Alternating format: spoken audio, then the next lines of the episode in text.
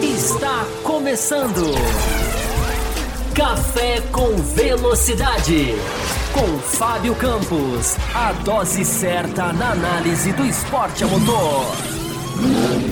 Olá para você ligado aqui no canal do Café com Velocidade. Seja muito bem-vindo, seja muito bem-vinda a uma live em noite de Fórmula 1, podemos dizer. Ia falar dia de Fórmula 1, mas posso dizer noite de Fórmula 1. Daqui a pouco tem carro na pista, para quem estiver aqui assistindo ao vivo. Daqui a pouco os portões são abertos. Os portões já foram abertos, a pista é aberta.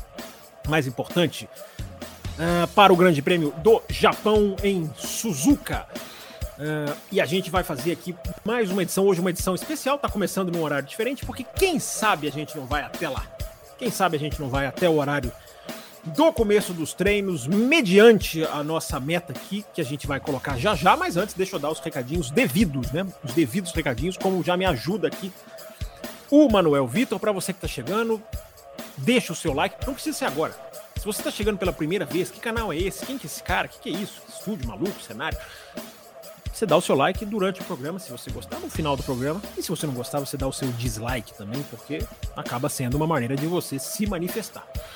Então, a gente está aqui começando mais essa live. Deixa eu me apresentar para você. Meu nome é Fábio Campos, sou jornalista especializado, quer dizer, acho que sou, né? Uh, e acompanho o Fórmula 1 aqui no canal do Café, um canal que está há mais de 15 anos no ar. Não são 16 ainda, são mais de 15. Uh, e que busca analisar para você Fórmula 1 de uma maneira diferente, de uma maneira crítica, de uma maneira aprofundada, de uma maneira que propõe discussões, reflexões, de uma maneira que seja muito informativa e que agrade.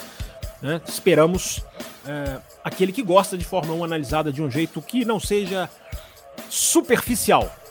Uh, você pode mandar o seu superchat para você participar do nosso programa, para você é, contribuir para você ter a sua mensagem priorizada. A gente prioriza, tentamos atender todas, mensagens superchat, mensagens normais, tentamos atender todo mundo, mas prioridade no superchat. E você também tem que se inscrever no, no, nosso canal, né? Aquilo mesmo, aquela mesma coisa que eu falei para o, para o like. Se você gostou, você se inscreve no nosso canal. Vamos começando aqui para mais uma edição do Além da Velocidade. Depois da última quinta, né? Eu acho que a última quinta foi uma, de, uma das edições mais legais do nosso do nosso Além da Velocidade. Não sei se vocês acham isso também. Acho que as perguntas foram muito legais, a gente estava aqui bem. Foi bem bacana. Então, se você está nesse final de semana, não conhece tanto o café ou não tem tanto tempo para ficar assistindo tanta live, eu recomendo você acompanhar as duas últimas, né? A de quinta-feira passada, que foi um Além da Velocidade muito legal. Quem está aqui não me deixa mentir. Quem estava aqui na quinta passada, hein? Levanta, levanta a mão. Quem estava aqui na quinta passada, já já eu vou dar as boas-vindas aqui para a galera aqui no chat. É, ou também você pode ouvir o Café com Velocidade da segunda-feira, que fala do Grande Prêmio de Singapura, sobre o qual nós vamos também né, citar, mergulhar, analisar, afinal de contas, estamos às vésperas de Suzuka, mais do que isso, né? Estamos contando. Estamos contando as horas, mas daqui a pouquinho vamos passar a contar minutos, né? Para abertura da pista. Mas também focado no que, no que aconteceu em. Seja muito bem-vindo, você que está aqui. Muito obrigado a quem reserva aí o seu, o seu um, um espacinho do seu dia para estar tá aqui com a gente, como aqui, ó, o Renato Luciano está aqui, o Renan Camilo Braga, uh, a Larissa Nobre, que confessa que não estava aqui na segunda-feira, não, não está perdoada, o Marcelo David, também apoiador, como a Larissa, é, Camila, firme, sempre apoiadora aqui da, do nosso canal, o Matheus Santos aqui dando o seu olhar, o seu olá, e olha o Braseiro, olha, olhem o Braseiro, ele está aqui, Mel Maganha, boa noite, legal saber que a Mel Maganha ficou acordada até as 21h50, Marlene Teixeira tá aqui, muito bom ter as meninas aqui, mas tem mais gente aqui, ó. Esther tá aqui, apoiadora nossa. Jorge Barbosa, Damião Andrade, muita gente aqui dando o seu alô, o seu boa noite. E já vão aquecendo os dedinhos de vocês aí, gente, porque a gente já vai responder, começar a responder as perguntas. Antes, deixa eu dar o último recadinho, último recadinho aqui, da, recadinho da velocidade. Vou começar a chamar assim. Último recadinho da velocidade é justamente a meta para a gente definir o tamanho da nossa live. A live tem previsão de uma hora de duração. Mas hoje, se a gente bater a meta, não é que a gente vai estender mais meia hora, a gente vai até lá nas barbas dos, do, das, da luz verde nos boxes. A gente estica até a hora do treino. O que, que vocês acham, hein? Vamos, vamos, vamos, vamos nessa? Vamos tentar? Vamos topar? É, a meta hoje é de 20 superchats ou Pix, 20 contribuições, valor mínimo de 5 reais, ou 15 Pix. Se, o 15, se chegar 15 no Pix primeiro, a gente dá a meta como batida. Sempre lembrando, o Pix está aqui na tela, sempre lembrando para você que o Pix a gente sempre pede, uh, a gente sempre ressalta a importância do Pix, que você pode utilizar ou pode utilizar o Superchat, enfim, como você quiser. Porque o Pix, além dele uh, não ter nenhum tipo de taxa, ele é um dinheiro que vai totalmente, o dinheiro que você aplica vem totalmente para o café, sem nenhum tipo de desconto, uh, ele também é um, é um, um investimento que já está disponível para o café, no exato momento em que você faz. Todo mundo conhece o Pix, ele já fica disponível, ao contrário das plataformas que repassam uma vez por mês. Enfim, então é importante o Pix para gente. Hoje mesmo transferi para o Raposo trocentos reais lá para pagar a conta, nem lembro que conta que é, mas enfim. É, então é sempre bom ter o, o, Pix, é sempre bom porque a, a, o café tem uma, uma, uma, margem de manobra maior quando você faz o Pix. Por isso que a gente faz a meta do Pix menor do que a meta do Superchat. Embora sempre dizemos, sempre falamos, sempre ressaltamos que você faz a maneira que lhe for melhor, que você é que comanda isso. Então vamos lá, gente. Tá passando aqui, eu tirei, tá passando aqui as redes sociais do café para você seguir. Então vamos para hashtag. Vamos começar com a hashtag. A gente sempre começa com a hashtag enquanto a gente lê as perguntas mandadas na hashtag. Além da velocidade, que eu esqueci de digitar, estou fazendo isso nesse momento. Sempre esquece alguma coisa, né? Para tudo, abre a janela, as janelas todas, as abas, tudo, mas sempre fica uma coisinha para trás. Enquanto isso, vocês vão aí ajeitando as luvas, colocando rãs, ajeitando, baixando a viseira, porque aí quando a gente atende as perguntas do, da hashtag, a gente vem totalmente pro chat, tem Pix chegando, tô vendo aqui, tá, tá notificação de Pix, começa a piscar. A gente vem pro chat e fica ligado aqui com a galera do ao vivo até o final da nossa live. Hashtag além da velocidade, olha, tem várias, hein? Tem várias, tem várias. Vamos lá, vamos lá, vamos lá, descendo aqui para pegar na ordem cronológica, porque eu sempre gosto de pegar na ordem cronológica. E a primeira foi enviada no dia 20 de setembro, ou seja, mais conhecido como ontem, é do César Caseiro, que sempre marca presença aqui na nossa hashtag. Pistas de rua, primeira pergunta dele, vamos lá. Pistas de rua devem fazer parte do calendário da Fórmula 1, porém na medida certa, segundo ele. O sucesso da última corrida em Singapura pode virar argumento para a Liberty para justificar o excesso de corridas de rua que temos hoje e talvez até incluir novas, como Madrid? Eu acho que não, César. Eu acho que ah, isso não é base. O que acontece no, no, no final de semana não, não, não, permeia dessa maneira na questão de contratos. Pode até permear na questão de regras, inclusive deveria, né? Pelas duas últimas corridas que a gente viu, dá, dá para se aprimorar regras de maneira muito clara e nítida. Em termos de pistas que vão entrar, tipo de pista, não, cara. É, a questão do circuito de rua é porque a Liberty quer as chamadas cidades de destino, né, ela quer pistas no meio das cidades, porque ela entende que atrair o público é mais fácil dessa maneira. Esse é um, é, isso é um dos motivos que há uma restrição muito grande com o Spa-Francorchamps, por exemplo, que é uma pista que fica muito longe, é muito difícil, até de você atrair celebridades. Isso para a Liberty é importante, né, para celebridades irem para lá. É, então não, não, isso, não, isso não influencia na questão de Madrid. O que influencia é dinheiro, cara. A pista que o país que pagar tiver condição de entrar, ele vai entrar. E se ele se for uma, uma, um circuito de rua, depende muito do, do, local, do país, da situação, vai ser circuito de rua. É, agora, o que a Liberty faz, isso é importante chamar a atenção, eu sempre digo, né? Uma nova Singapura não entraria na Fórmula 1 com a, aquele traçado, o país entraria, claro, mas o traçado não, porque hoje há uma exigência de um traçado mais digamos, é uma coisa que o Eccleston não fazia, né? Exigir que o traçado tenha pontos de ultrapassagem, seja um traçado, digamos, que favoreça a corrida. Até, até isso, até aí eles vão. No mais, cara, não, não, não, não, vão, não vão, eles não vão se basear no Singapura para trazer mais rua ou menos rua. A questão é mais financeira e comercial. Matheus Cavalo manda aqui também. Qual a sua opinião sobre a ordem de equipe da Ferrari de utilizar o Leclerc para proteger o Sainz? Esse tipo de ordem favorece ou prejudica? Uh, o, o, o, espetáculo? É, essa pergunta já é assim, daquelas perguntas que valem um programa. Pergunta que é muito legal da gente receber, porque é pergunta que tem é, a alma do café com velocidade, né? Pergunta sobre qualidade de corrida. É, muito legal essa pergunta aqui do, do Matheus. É, pois é, Matheus, eu tenho, eu tenho refletido bastante sobre esse assunto até na segunda-feira, se não me engano, até falei aqui, né, cara? Não, não, não quero entrar muito no assunto da, do papel do Leclerc na corrida, porque ainda era uma coisa mais. Por mais que informações indicassem, faltava talvez aquele pingo no i, né? Tem pique chegando, tô vendo, já já vou priorizar aqui. Então, cara, pensando muito sobre esse assunto, tuitei sobre isso é, até hoje, pouco antes do programa. E tá aqui o tweet na tela para quem quiser seguir. Tá, já passou aqui as redes sociais do Café, que estão na descrição do vídeo, tá? Meu tweet, tweet do Café, tweet do Raposo, tá sempre na descrição do vídeo. E pensando muito sobre isso, o, o Matheus, é, é um assunto bem delicado, né? Mas que eu acho que tem que ser discutido. Por isso que eu acho que a pergunta é muito boa. não há a menor dúvida, menor dúvida, nenhuma, zero, de que a Ferrari ganhou porque trabalhou em equipe. Porque o, o segredo da vitória da Ferrari em Singapura foi segurar o pelotão no começo da prova, poupando pneus e não deixando ninguém entrar na janela de undercut, ninguém, ninguém tinha espaço para parar, porque quem parasse ia voltar no, no tráfego. E eles foram administrando. Né? Tem momentos que o Sainz vira voltas no mesmo nível do, do Sargent, que era o último colocado. Então o trabalho em equipe foi fundamental. Aí o Leclerc faz o, o double stack, né? Ele vai parar junto com o Sainz na mesma volta, porque vem o safety car, ele, ele segura um pouquinho, tem gente que acha que ele até segurou um pouco demais. Uh, depois eles voltam, o Leclerc fica ali como escudeiro para tentar segurar as Mercedes, não segura muito, mas fica. É, e o Sainz ali acaba depois fazendo a, tática de segurar o Norris da DRS, enfim, tudo aquilo que todo mundo já sabe. Então a, a, a efetividade da estratégia veio do, da dupla trabalhando em conjunto. Se a Ferrari solta os dois pilotos, para primeiro, se solta os dois pilotos, eles vão acelerar. Só deles acelerarem, já derruba tudo isso que eu falei. Então, antes de qualquer nada, antes de qualquer coisa, antes de mais nada, não há a menor dúvida de que a Ferrari ganhou porque os seus pilotos trabalharam em conjunto. Isso é o ponto. Aí é a segunda parte do comentário. Era realmente necessário? Será que esse era o único jeito?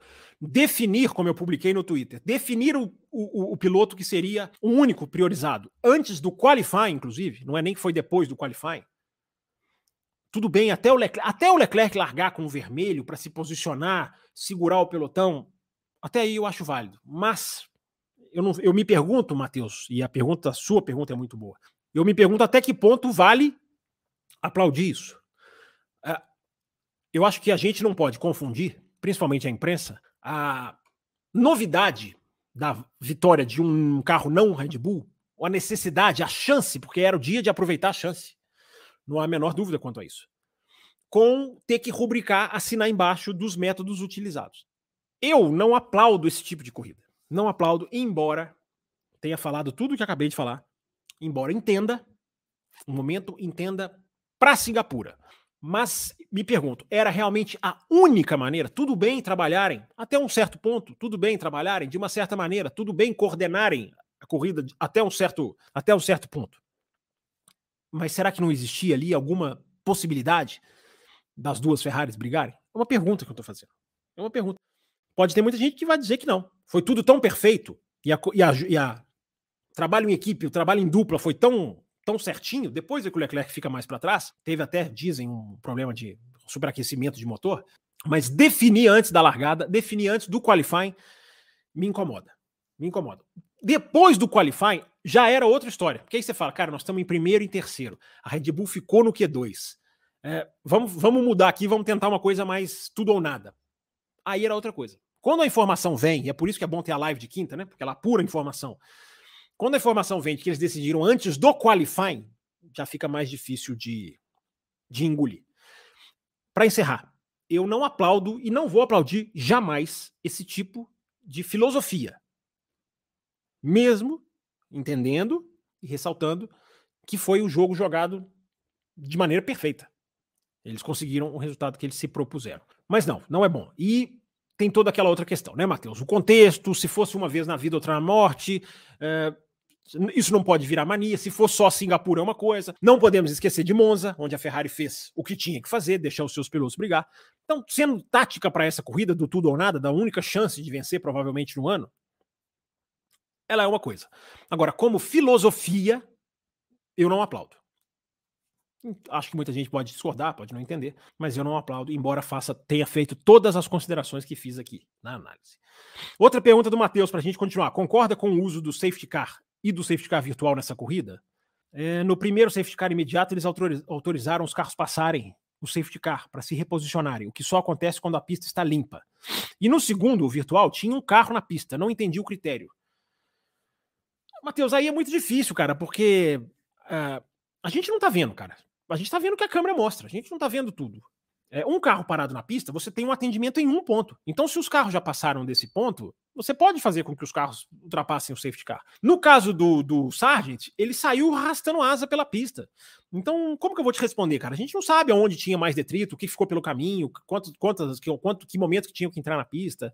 É muito difícil concordar ou discordar, Matheus, com o safety car ou safety car virtual. Você pode questionar o timing que entra, quanto tempo demora, essas coisas sim, mas é isso que você está dizendo, de passar o carro. Cara, a, FIA, a Sky Sports da Inglaterra estava falando sobre isso nesse final de semana, por isso está bem, tá bem fresquinho na minha cabeça. A direção de prova, gente, ela tem acho que 42 câmeras só dela a mais, fora as câmeras que a gente também tem acesso, as câmeras on-board, as câmeras da televisão, que, eles que também são usadas, mas só de câmera exclusiva ela tem 42. Então, cara, eles estão vendo tudo que está acontecendo ali na pista.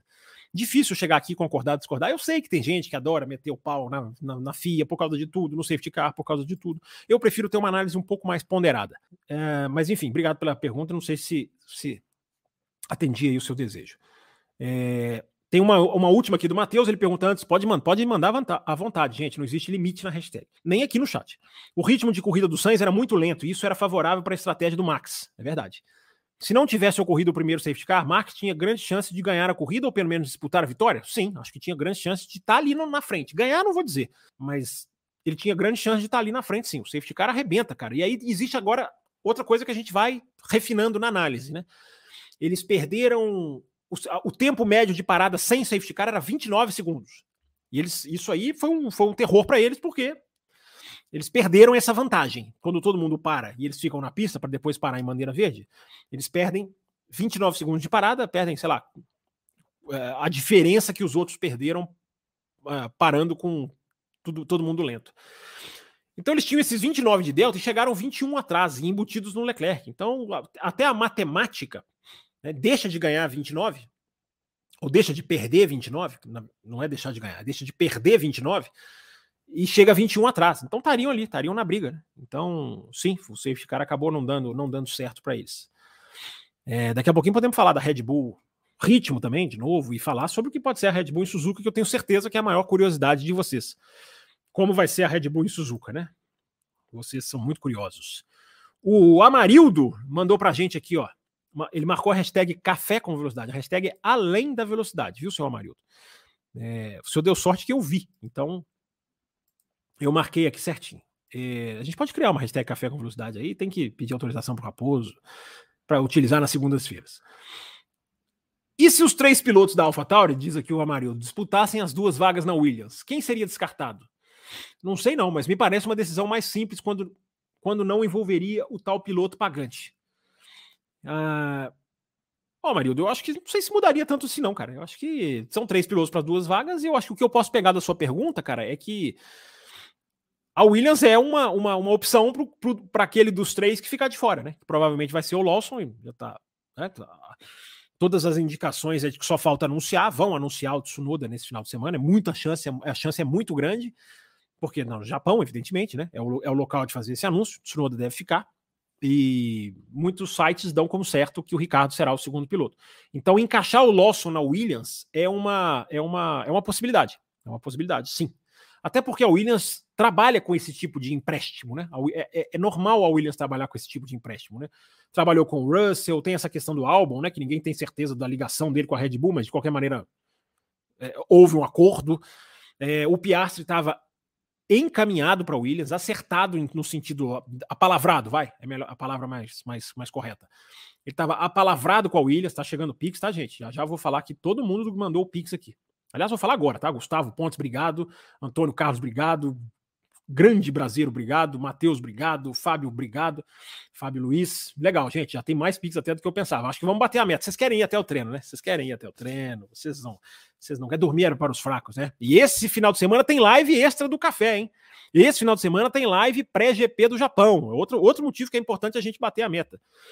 É, fique ligado aí, na madrugada, antes da corrida, faltando ali um, duas horas, mais ou menos, duas horas e meia, uh, o martelo será batido, por isso que você tem que se inscrever no canal para você para você saber os horários certinhos. Então, obrigado aí, o, o, o, Amarildo, pela pergunta. O César Caseiro mandou outra aqui. É, Campos, qual o seu grande momento do GP do Japão? Não vale Senna e Prost e pode considerar as corridas em Fuji. César, deixa eu te falar uma coisa, cara. Eu não escolheria Senna e Prost de maneira nenhuma. como momento de Suzuka, já que você está falando de momento do GP do Japão. Tá? O que Senna e Prost fizeram para mim é uma pataquada, é uma é uma é um, é um, é um ponto baixo, é o ponto mais baixo da rivalidade deles. Então eu não escolheria Senna e Prost de maneira nenhuma. Tá? Ser campeão jogando o carro para cima, porque na época eu era menino ainda, né? Não tinha podcast. Se tivesse um podcast na segunda-feira pós GP do Japão em 89 e 90, cara, seria crítica atrás de crítica aqui, cara. Eu não, não, não sou. Eu, primeiro que eu não sou da seita. Eu não faço parte da seita. É, e eu acho absolutamente ridículo decidir título mundial jogando o carro para cima do outro. Entendeu? Ah, o, o, o, Prost jogou primeiro, jogou ridículo também, apelou também, perdeu a razão. E o Senna tinha tudo no ano seguinte, cara, para enfiar a vitória na goela do Prost para passear naquela corrida, dá até tchauzinho na chicane. Podia até ter feito isso, sabe? Chega na chicane onde eles bateram ali na última volta, dá um tchauzinho, dá um tchauzinho pro Prost, tira uma onda. Esse negócio de ficar jogando o carro para cima do outro, cara, desculpa, não ia escolher esse momento jamais, César. Você colocou que não vale cena e Prost, meu amigo. Jogar carro para cima do outro para mim é, é ridículo, para dizer o mínimo. Foram ridículos os dois. O Prost, depois o Senna, ambos ridículos. É, o grande momento do GP do Japão para mim é o Kimi Raikkonen em 2005 Ali a grande corrida do GP do Japão que eu já vi, grande momento de o cara largar em 17, se recuperar e ultrapassagem, cara. Não ficar batendo palma para piloto jogando carro para cima do outro, não, cara. Entendeu? Ultrapassagem, ultrapassagem na última volta, colocando por fora. Isso aqui é momento, cara. Ah, quem quiser achar, ó, legal, Senna, campeão. Né? Isso, mas isso também é aquele negócio, né? É muito incentivado pela seita, que narradores incentivam, né? Que tudo Seninha, ele se vingou, não precisava ter se vingado dessa maneira, cara. Podia ter. O Senna tinha braço para ganhar aquela corrida no ano seguinte e, e humilhar o próximo. Você bateu em mim, eu não precisei bater em você. Mas não, quis, quis, jogar o carro. Além de tudo, é uma coisa perigosa, né? Além de tudo, é uma coisa perigosa, né? Que o folclore as pessoas não param de, de não param para pensar nisso. Além de tudo, era uma coisa muito perigosa, principalmente na, na, na, na, na primeira curva. Então, bicho, para mim, cara, esquece achar que isso é o melhor momento do Japão. Jamais vou achar. André Pedro, Fábio, boa noite. Em vários programas eu ouvi vocês comentando sobre um tal de modo festa. Tentei ler sobre, diz ele, porém não entendi direito. Era algo relacionado à troca de componentes e potência de motor nos quais? Aí, ó, aí você acertou. Enfim, se vocês puder, se você puder explicar, eu ficaria grato. Obrigado, André Pedro, que é nosso nosso nosso apoiador, inclusive, né? Já participou de lives aqui, porque se você é apoiador na faixa premium, você participa de lives do café lives exclusivas para os apoiadores. Que a gente deu uma colherzinha de chá nessa semana, né? Teve gente que conseguiu receber aberto, sinal aberto. Mas, enfim, depois a gente vai falar sobre umas coisas mais, mais a respeito disso e sobre o nosso programa de apoio. É, é isso que você falou aqui, o, o, o, André Pedro. O modo festa não tem tanto tempo assim. Ele era a possibilidade no qualifying que as equipes tinham de aumentar os giros do. De, de, não é de aumentar os giros, é, mexer nos giros do motor, elas, elas podem até hoje mas elas tinham uma potência extra, elas tinham uma possibilidade de um despejo de potência extra, é, que é diferente de aumentar os giros, porque aumentar os giros você está ali dentro da capacidade do motor, você tem um limite. Com o modo festa, não, você tinha um, uma, como se você tivesse uma, um, uma, uma, um método auxiliar de dar uma potência que o motor não pode trabalhar com ela 100% do tempo. Não pode. Uh, então esse era o modo festa, por isso que se chamava modo festa, né? Porque na hora do, do Q3 as equipes iam lá e despejavam. E a Mercedes passeava com esse modo festa, o dela era muito melhor do que das outras. Eu fui um dos que aplaudi quando proibiram, acho que fez muito bem. Até hoje a gente tem qualifying disputados, mesmo na era Red Bull, o qualifying tem mais equilíbrio do que a corrida. Então acho que foi ótimo terem proibido. É, mas é isso mesmo, você mesmo matou aqui, cara. Era, era o despejo de potência auxiliar no motor. No qualifying, principalmente. É, encerrando aqui a hashtag, gente, vamos lá, vamos lá. É, rapidinho aqui, ó, do Marcelo Cesarino, Marcelo Sabsud. Qual a explicação para o desempenho da Red Bull tão fraco em Singapura? As ondulações? Acredito que no Japão a coisa volta a ser o que era. Pela complexidade da pista, normalmente o melhor carro vence em Suzuka. Cesarino, eu espero que você tenha ouvido o café de segunda. Né? O café na segunda-feira bate muito nessa tecla do dissecar as razões do que aconteceu lá na, lá na, na, na Marina Bay. É, tem muita gente curiosa por causa da diretiva técnica. Muita gente está esperando, contando aí as horas daqui a pouco, né? É, para os carros entrarem na pista, porque eu acho que esse primeiro treino de sexta-feira vai ser um medidor assim para as pessoas, né? Nossa, vamos assistir, porque esse primeiro, esse primeiro treino de sexta vai ser um, um, um, um, um grande, um grande termômetro para a gente saber. Gente, quem mandou o Pix, não se esqueçam, só aproveitar aqui, obrigado, Fábio coloca Pix na mensagem como ele fez aqui, ó. Ele mandou só o boa noite, mas coloca Pix antes da sua pergunta aqui, tá? Eu esqueci de falar sobre isso, porque aí a gente acha que fácil no, no, no chat, porque não é fácil. É fácil achar o super chat, mas o Pix eu sempre peço ajuda de vocês aqui para eu identificar de maneira mais fácil. É... Então, Cesarino, muita gente achando que é a diretiva técnica, é... eu não acho que seja. Né? Não, não, ninguém é capaz de cravar nada, mas eu não acho que seja. Estudando tudo que eu, que eu, que eu, que eu estudei depois de domingo, é, é, uma coisa muito peculiar da pista. Estava lendo Dan Fellows falar sobre isso, Dan Fellows, ex-funcionário da Red Bull, que foi para Aston Martin é, levantar o carro, a questão do asfalto. Estou fazendo um resumo do café de segunda para você, hein, Cesarino? A, a, a, questão do asfalto ser liso, certinho na parte recapeada e não e, e ter muita aderência, o que complica para algumas equipes, e ter muito bump na parte antiga, na parte velha do asfalto. É, isso fez com que a Red Bull não achasse ali a altura ideal, mexeu na altura do carro, caiu no, no ciclo da Fórmula Pneu, né? Caiu no time da Fórmula Pneu, não achou a temperatura dos pneus. Você vê claramente claramente as evidências. É, na volta na volta importante do Verstappen no qualifying, no Q2, onde ele não consegue passar. A câmera está on, on, on board no ao vivo e você vê na curva 3 ele já perde a traseira. Não é nem perder a traseira na saída da curva, não. Na entrada da curva ele já perde completamente a traseira. Ou seja, isso é pneu frio, muito pneu frio. É, e na corrida também, né? Na hora que todo mundo para, troca os pneus, ok, eles ficam com os pneus sem, sem, sem. Eles foram os únicos que não fizeram a parada, mas como a temperatura dos pneus esfriam, eles despencam na largada, né? Verstappen e Pérez vão despencando, depois eles se estabilizam, param de despencar. E não é só porque o pneu estava mais gasto, estava gasto, estava gasto. É, mas não é só por causa do pneu gasto. Entendeu? É, então é a temperatura do pneu ali, cara. Como que no safety car o pneu mergulhou a temperatura da, da, do pneu da Red Bull e eles na relargada eles despencam. Se fosse um pneu desgastado, eles entravam no pro box, mesmo, mesmo como medida de emergência. Então, Cesarino, todos esses fatores, a altura do carro, eles estrearam um assoalho novo no FP1, né, no treino livre 1. E aí, como o carro não ia, eles voltaram. Só que quando eles voltam para o assoalho novo, a pista já está em outro, outro nível, outro grau, outra. Lembra que a gente falou aqui no, na semana passada? A gente mostrou aqui Track Evolution na tabelinha da Pirelli? Cinco, ou seja, evolução da pista. E eu sempre falo para vocês, gente, isso muda muita coisa no final de semana. Isso foi uma das coisas que pegou a Red Bull. Ela não conseguia se alcançar a pista, digamos assim. Enquanto ela estava testando coisa, a pista estava evoluindo. Aí ela ia ratificar, não conseguia. Aí voltava atrás. Aí se, uh, passaram máquina no assoalho, tiraram um pedaço do assoalho na máquina, que isso é normal, as equipes fazem isso. Mas não é o ideal. Né? É normal no sentido de acontece, não é o ideal. Então, o, o, o, Cesarino, resumindo aqui a resposta para você, a Red Bull não se achou. Não se achou em, em, em, em Singapura. Não acho que seja a diretiva técnica, porque a diretiva técnica ela, ela não derrubaria uma equipe desse jeito, com essa força, em Singapura. Em Singapura, não, porque não é uma pista tão aerodinâmica, é uma pista mecânica, da parte mecânica ser, ser a parte importante. É... Mas enfim, GP do Japão tá aí. Se os caras despencarem no Japão, vocês podem, vocês podem vir aqui me criticar. Eu acho que vão ganhar por 26 segundos, talvez 27, vai. Até porque vão estar tá mordidos, né? E Outra pergunta do Cesarino aqui: com todos os incidentes envolvendo os pilotos da Red Bull, por que não houve punição a eles? Principalmente no caso do Max fechando o pit lane. A punição aplicada pelo furo no teto de gastos pela Red Bull não pareceu algo totalmente inócuo e compensou a trapaça? É, primeiro, assim, chamar de trapaça eu acho, eu acho exagero.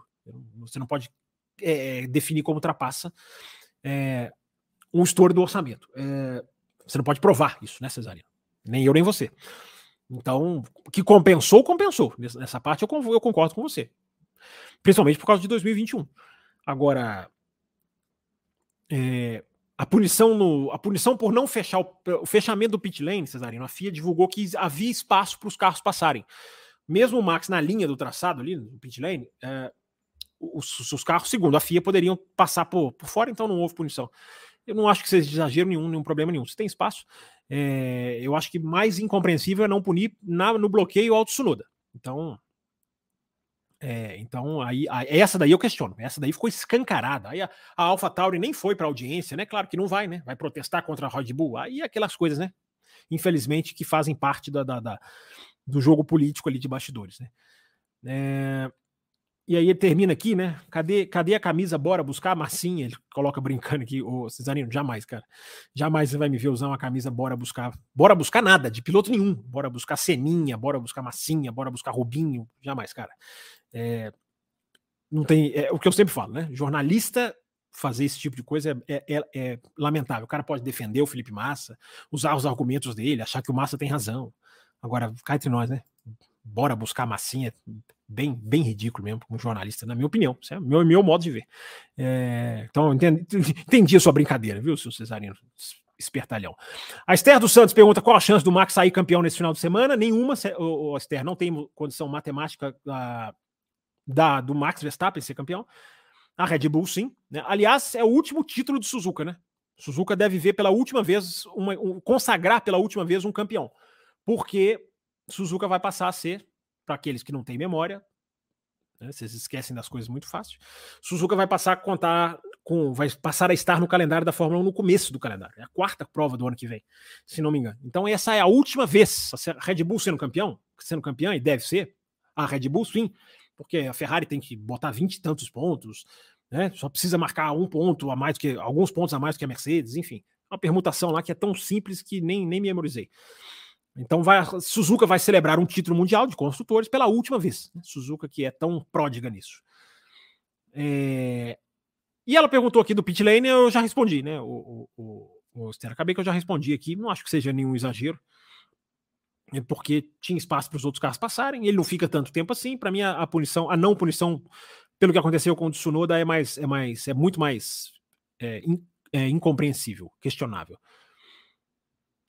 Você achou que os protestos das equipes surtirão algum efeito para deixar as decisões mais uniformes?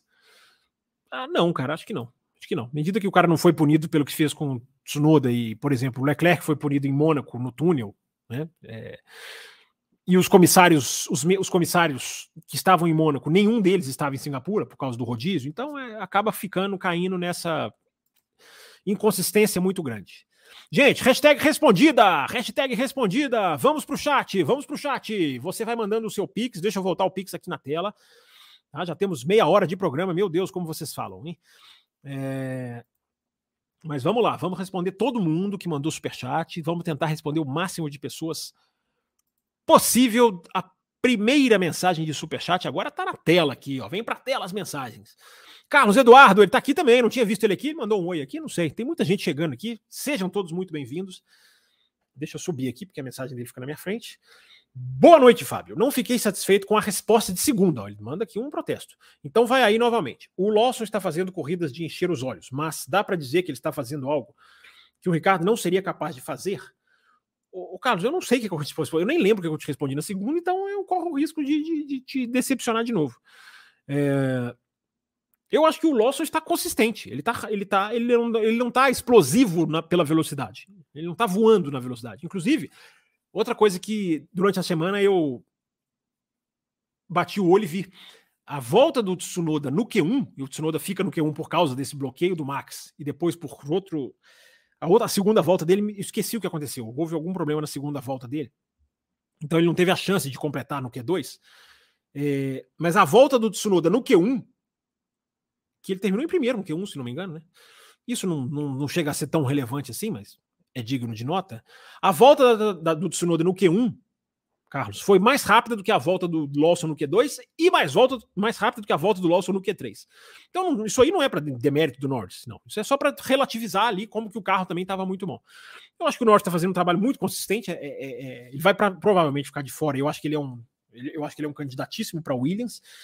É, é algo para o Williams considerar mesmo, de fato, porque eu acho que ele merece ficar no grid. É, agora eu não sei, cara, eu não sei. Vou te decepcionar, cara. Eu não sei se ele tá fazendo algo que o Ricardo não seria capaz de fazer. Eu acho que o Ricardo é capaz de fazer o que ele faz, sim. É, o que ele tá fazendo, sim. O Ricardo fez uma ótima corrida na Hungria, na estreia. A de Spa não foi tão boa assim.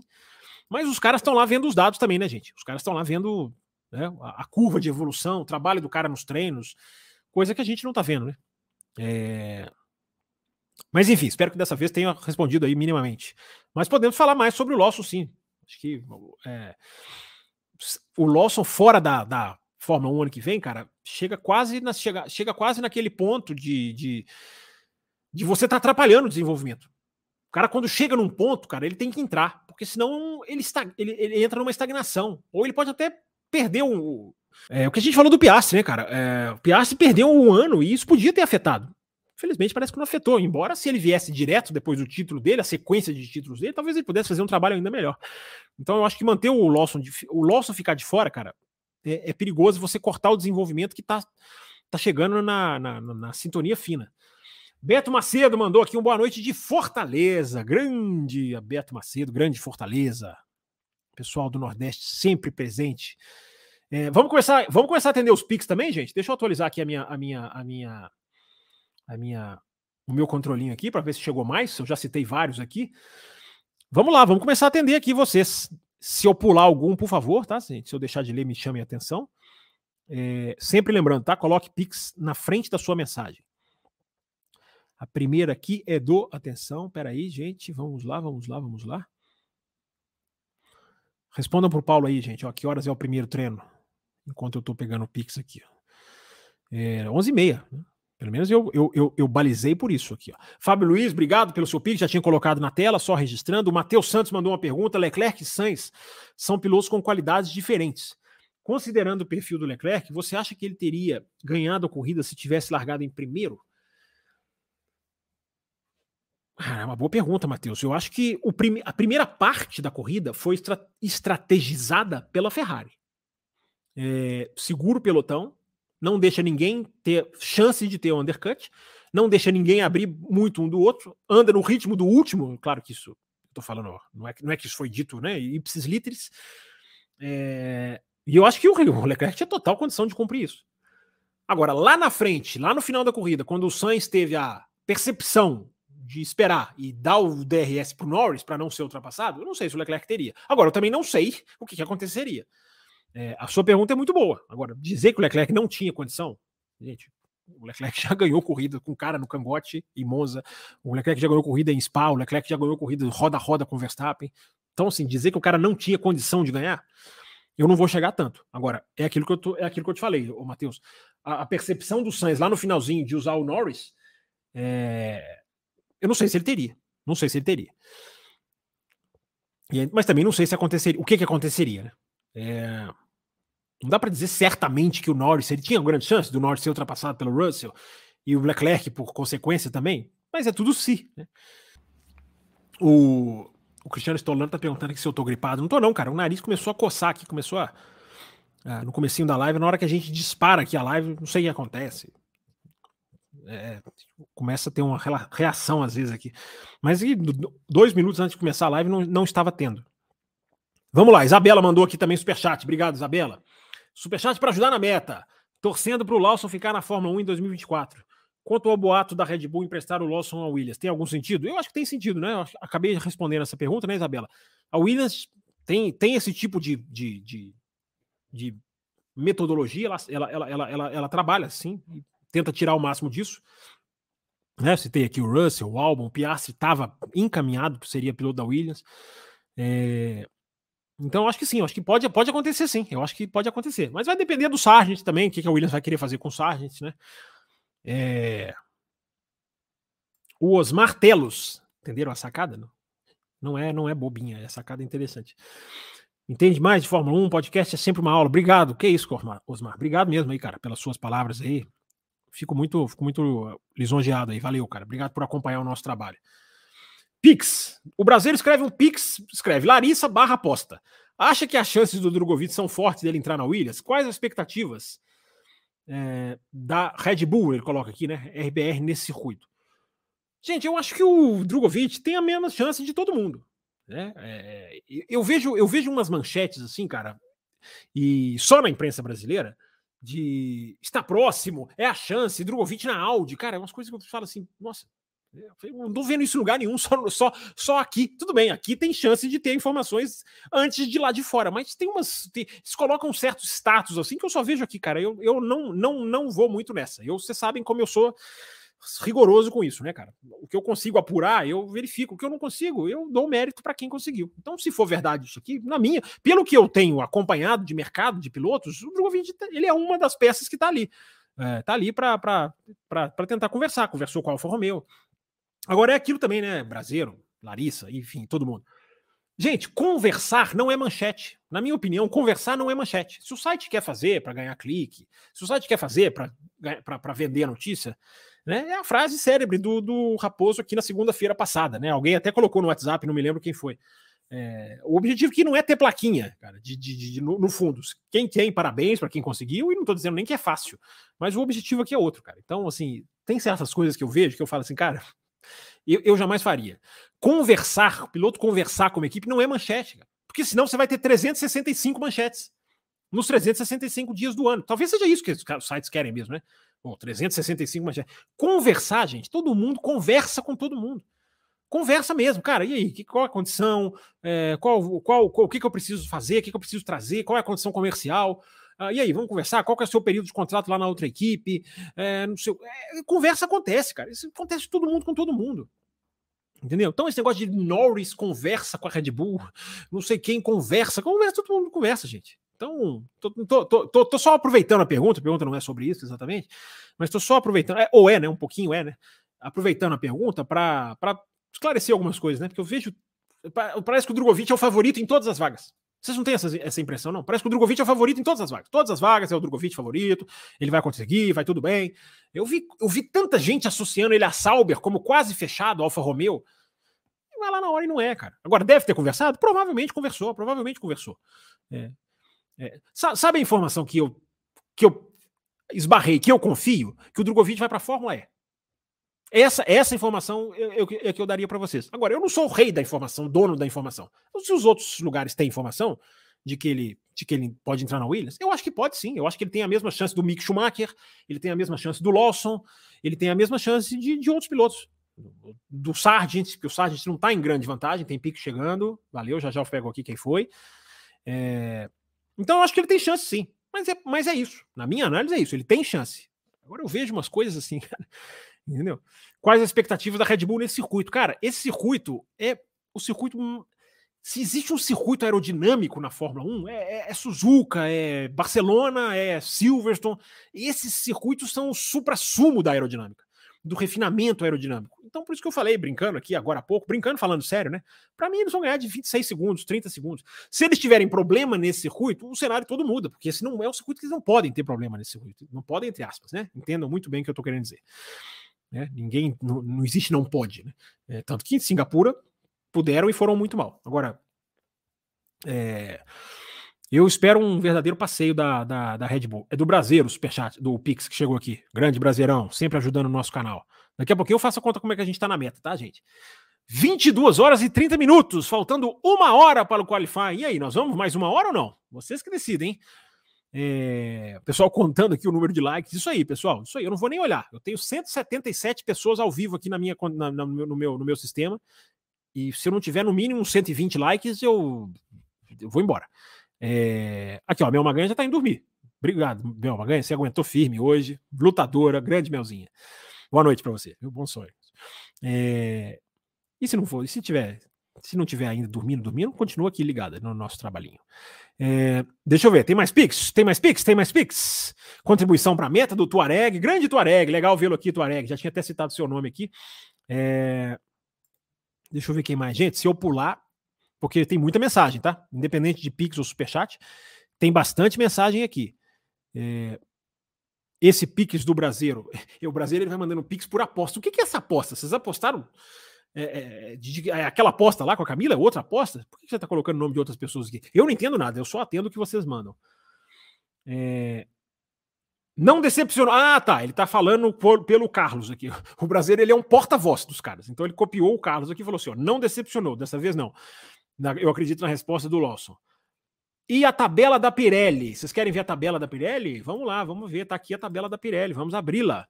Tabela da Pirelli, para quem não sabe, é aquela tabela que dá as características técnicas do circuito.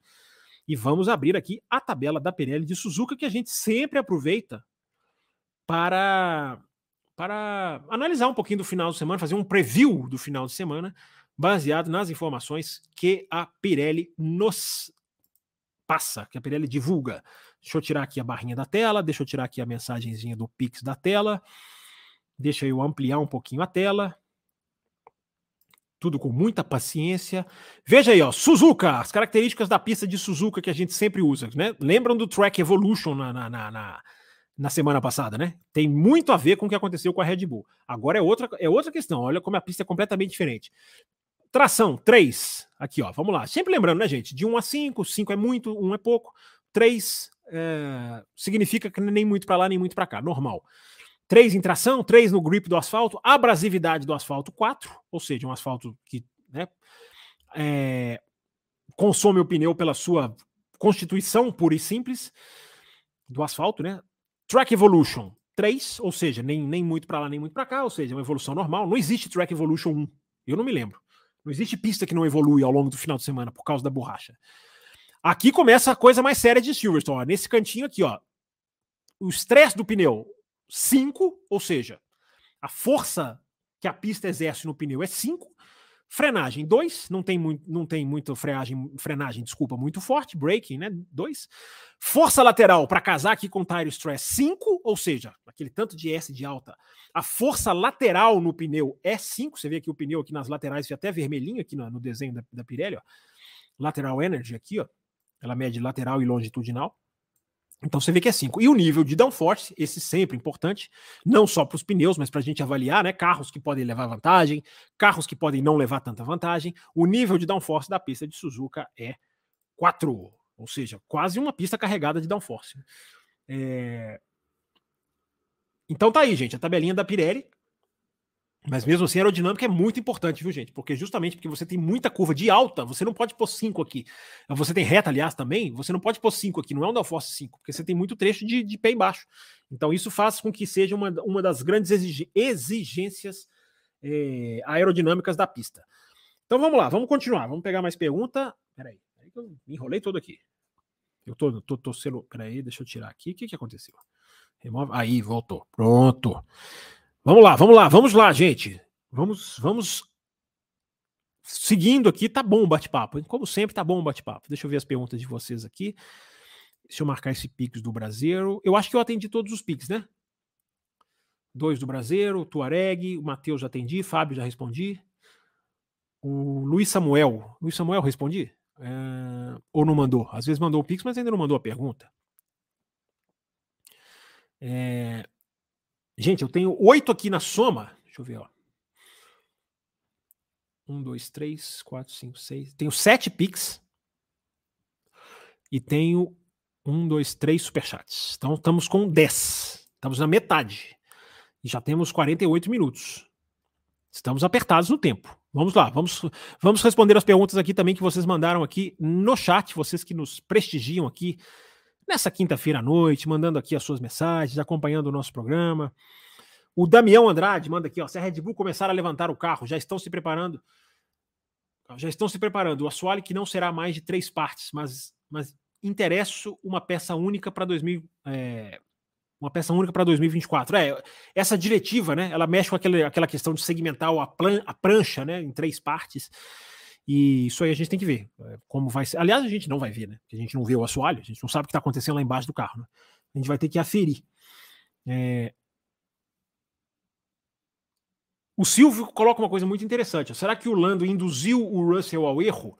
Porque ele raspou no muro antes do Russell bater. Eu acho que tem uma chance muito grande dele ter induzido o Russell, não propositalmente. Porque o cara não, não raspa no muro de propósito, não ali daquele jeito. É, se for, quando é um muro do lado de dentro, o guardrail, aquele guardrail na saída da piscina em Mônaco, ali você pode até falar que o cara tolera uma raspadinha. Ali não, ali era muito mais perigoso. Velocidade mais alta, por fora, enfim, a parte de fora. É... Então, mas eu acho que sim, cara. Eu acho que sim. Quem que foi que escreveu sobre isso? Teve aqui até alguém que escreveu sobre isso, cara. É... Não sei se era um ex-piloto. Teve alguém que escreveu sobre isso. Quando você está no circuito de rua, e você está seguindo um cara, você começa a desenhar sua trajetória baseado muito naquele cara. É, você começa. É como, é, é, como se houvesse ali uma. uma, uma, uma a, a, o cérebro do piloto vai assimilando, e ao invés dele guiar só pelo instinto dele, ele vai tomando o carro da frente por referência, assim, de uma maneira quase que inconsciente. Então tem muito a ver isso que você falou, Silvio. Agora, tem uma coisa, né? Que eu até coloquei no meu Twitter, então, ó, tem pique chegando. Tem uma coisa que eu até coloquei no meu Twitter, Silvio, vocês lembram do, do que o Russell perdeu o carro na frente do Hamilton em Zandvoort? É, no, no, mergulho da curva 7, né, que é aquela, aquela curva de alta que mergulha para a direita, o Sainz cometeu o mesmo erro, cara. Ele bota a roda lá fora, na grama. Ele abre demais a curva também em Zandvoort. E aí ele derrapa e quase, perde o carro. Até coloquei esse print lá no meu Twitter. É, é para se pensar, né? Uma coisa para se pensar. Uma coisa para o piloto ter uma talvez uma desconcentração. É, é a segunda vez que ele abre uma curva muito, muito, muito, muito é, fora do traçado, ok. Singapura são centímetros ali, é, diferente, mas é, mesmo, é o mesmo tipo de erro. Né? Então é algo para se pensar. É uma análise interessante aí para a gente fazer. É, deixa eu tentar pegar mais perguntas aqui, gente, na ordem crono, cronológica. É... F1 no sangue. Deixou essa pergunta aqui, inclusive, antes do programa começar. Será que está tendo uma briga nos bastidores entre FIA e Fórmula 1 sobre a entrada de novas equipes? Essa demora do anúncio está estranha. Pois é, o F1 no sangue. Você, tá, você é twitteiro de quatro costados? Você está lá com um perfil com a mesma mesmo nome, né? Mesmo, mesmo avatar. É, eu até coloquei isso lá, né, cara? A demora da FIA em divulgar o resultado já, já, já começa a ficar feia. Já começa a ficar além do esquisito. Já começa a demorar demais. Nós já estamos no meio de setembro. Ela estava programada para o final de junho, ou julho, enfim, estava programado bem lá para trás. Adiou-se para o começo do meio de agosto. Eu até achei interessante não ser no meio das férias, porque no meio das férias era mais fácil, né? Rejeitar sem uma sem a imprensa concentrada em uma pista, era mais fácil você simplesmente soltar um comunicado rejeitando. Então até achei positivo que não fosse no meio das férias que viesse a resposta. Mas nós já estamos no dia 21 de setembro, né? Quase 22. Né? E nada, e nada, e não sai, cara. E a coisa vai. E aí a gente começa a apurar. Né?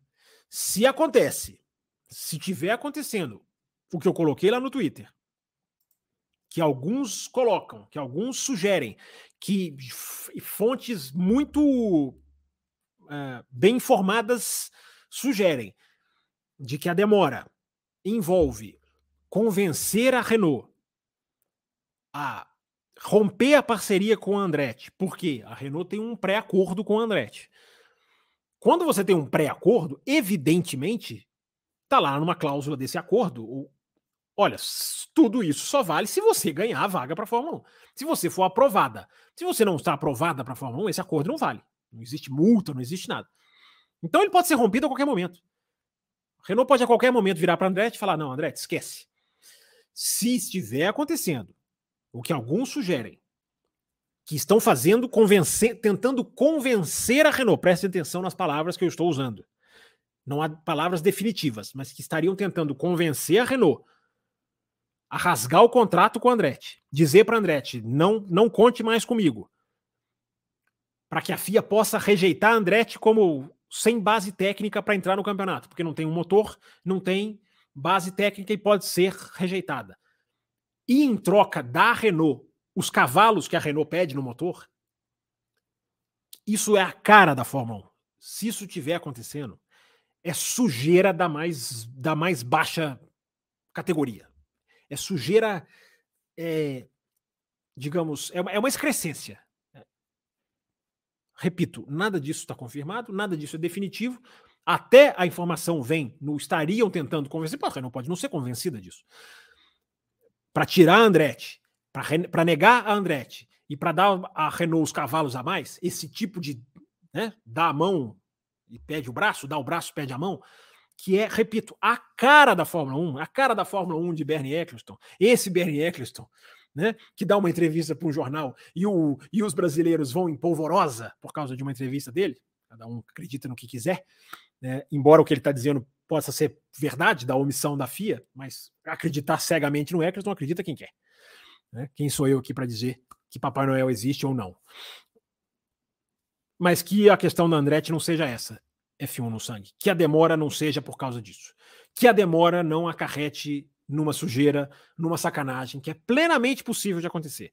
Que a FIA, mesmo com todo esse jogo que eu estou falando, que vem da Liberty das equipes, essa sujeira ela viria das equipes, uh, que a FIA passe por cima disso e anuncie a Andretti como aprovada, assim tendo devidamente acontecido a aprovação técnica da entrada. É, o resumo disso que eu estou dizendo é: já está cheirando mal, porque já está demorando demais. Então, continuamos ligados. E aquilo que eu sempre digo: as informações dão conta de que vai ser negado.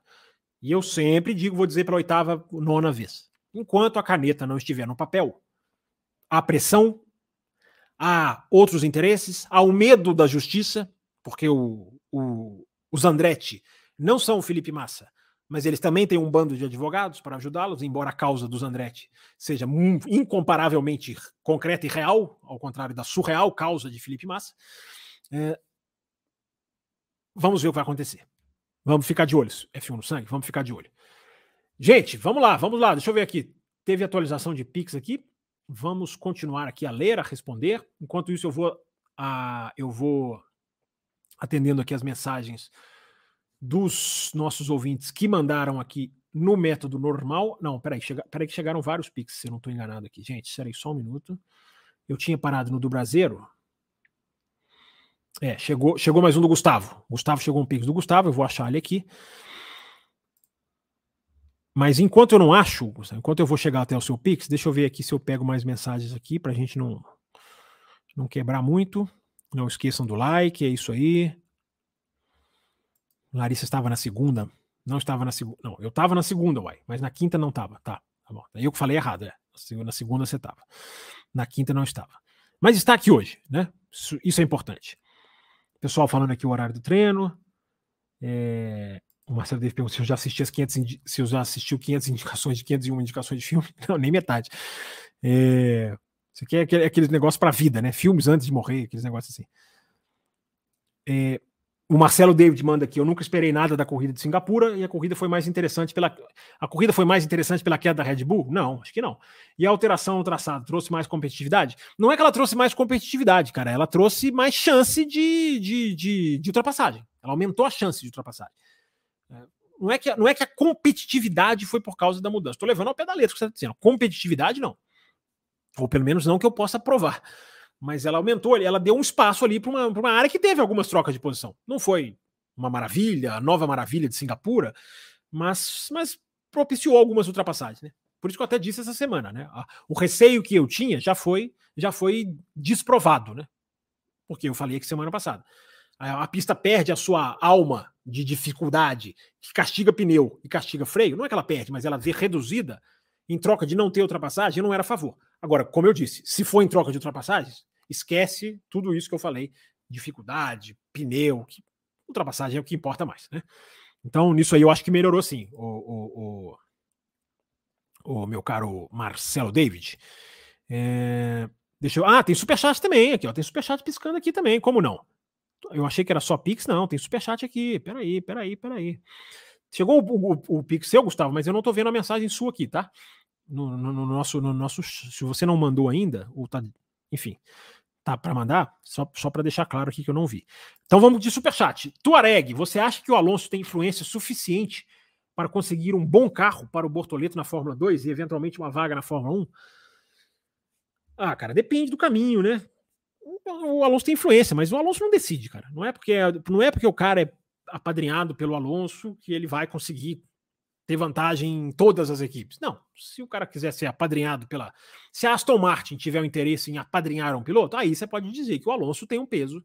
Aí você pode dizer que ser apadrinhado né, do Alonso tem uma vantagem. Agora, sei, o Alonso vai colocar o cara no programa da, da, da, da Williams, no programa da Alfa Romeo, no programa da Haas. Acho que não. Então, depende muito da equipe. É, é bom. Ah, achei aqui, Gustavo. Acabei de achar sua mensagem. Ela já estava aqui.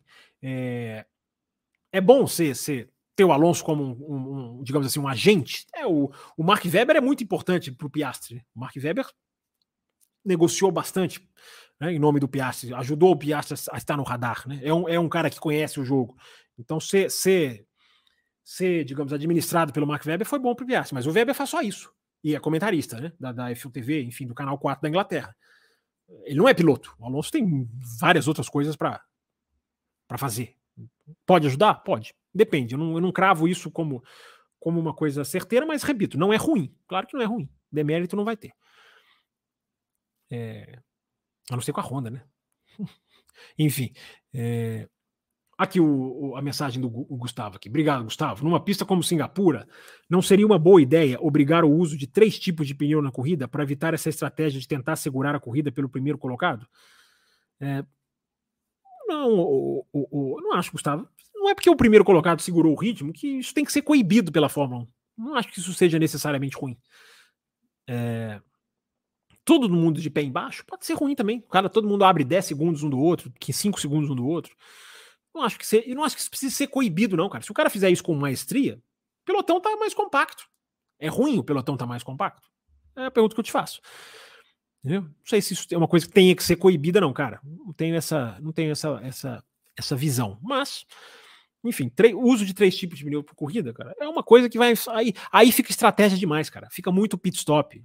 Entendeu? Aí, aí eu, eu temo voltar para os tempos lá de 2007, 2008, que as ultrapassagens são mais no, no, no pit stop do que na pista. Eu temo voltar para essa época. Então eu não sou um incentivador de mais trocas de pneu, não. Pode ser que uma pista dê certo, outra não. Enfim. É... Gente, vamos lá. Deixa eu ver aqui, deixa eu fazer aquela contagem.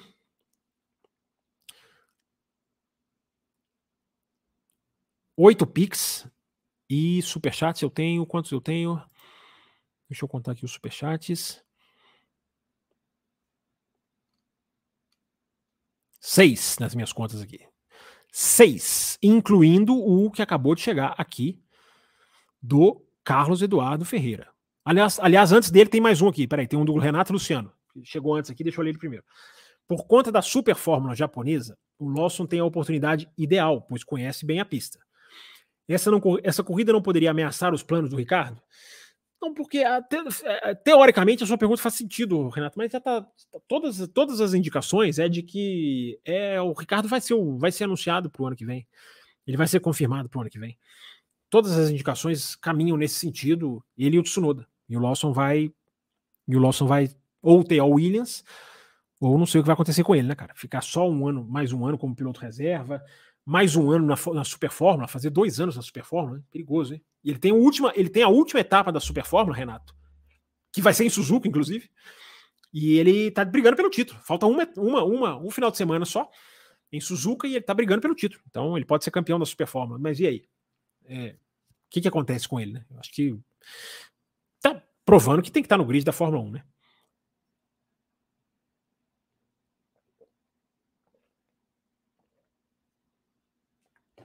Vamos lá, vamos continuar. Pauzinho aqui para água. Tem o superchat do Carlos Eduardo Ferreira. Para nós brasileiros, Suzuka aflora sempre boas lembranças. Você tem alguma memória que é especial? Eu respondi essa bem no comecinho da live, o, o Carlos, que é a questão de, de do, do Raikkonen, né? vitória do Raikkonen. Foi uma pergunta aqui mandada na hashtag. É, não sei se você viu, às vezes você chegou depois. Mas é o Raikkonen em 2005, né? É para mim a melhor memória de Suzuka. Você tem umas, umas ultrapassagens legais. Não é uma pista né, de muitas, muitas brigas, né, o Carlos? Eu sempre eu sempre coloco, né? Suzuka ela tem uma fama que não é que é injusta, claro que não, mas em termos de grandes corridas, a gente tem muito poucas em Suzuka. Grande corrida mesmo, corrida boa, corrida de qualidade, são poucas. Na minha opinião, são poucas. Essa de 2005, é, que mais? A do ano passado foi muita chuva. São poucas, cara. 2006 era a decisão do título. Como é que foi tão boa? Corrida mesmo, de ultrapassagens mesmo. Eu acho, eu acho que Suzuka tem bem poucas. Então, assim, de onde vem essa nossa, essa nossa admiração, né? Vem da do, dos, dos, dos, brasileiros, né? Do ser uma casa de títulos brasileiros. Vem da a pista é muito bonita, muito muito é, é, a pista é muito convidativa, né, cara? A pista é a pista é muito interessante, ela é gostosa de ver os carros sendo pilotados nela, né? Uma pista desafiadora, né? Uma pista de, de, de, de curva de alta, cara, de muita reta. Então é, é, curioso, né? Suzuka é um caso bem curioso, né? É um caso bem, bem diferente. É...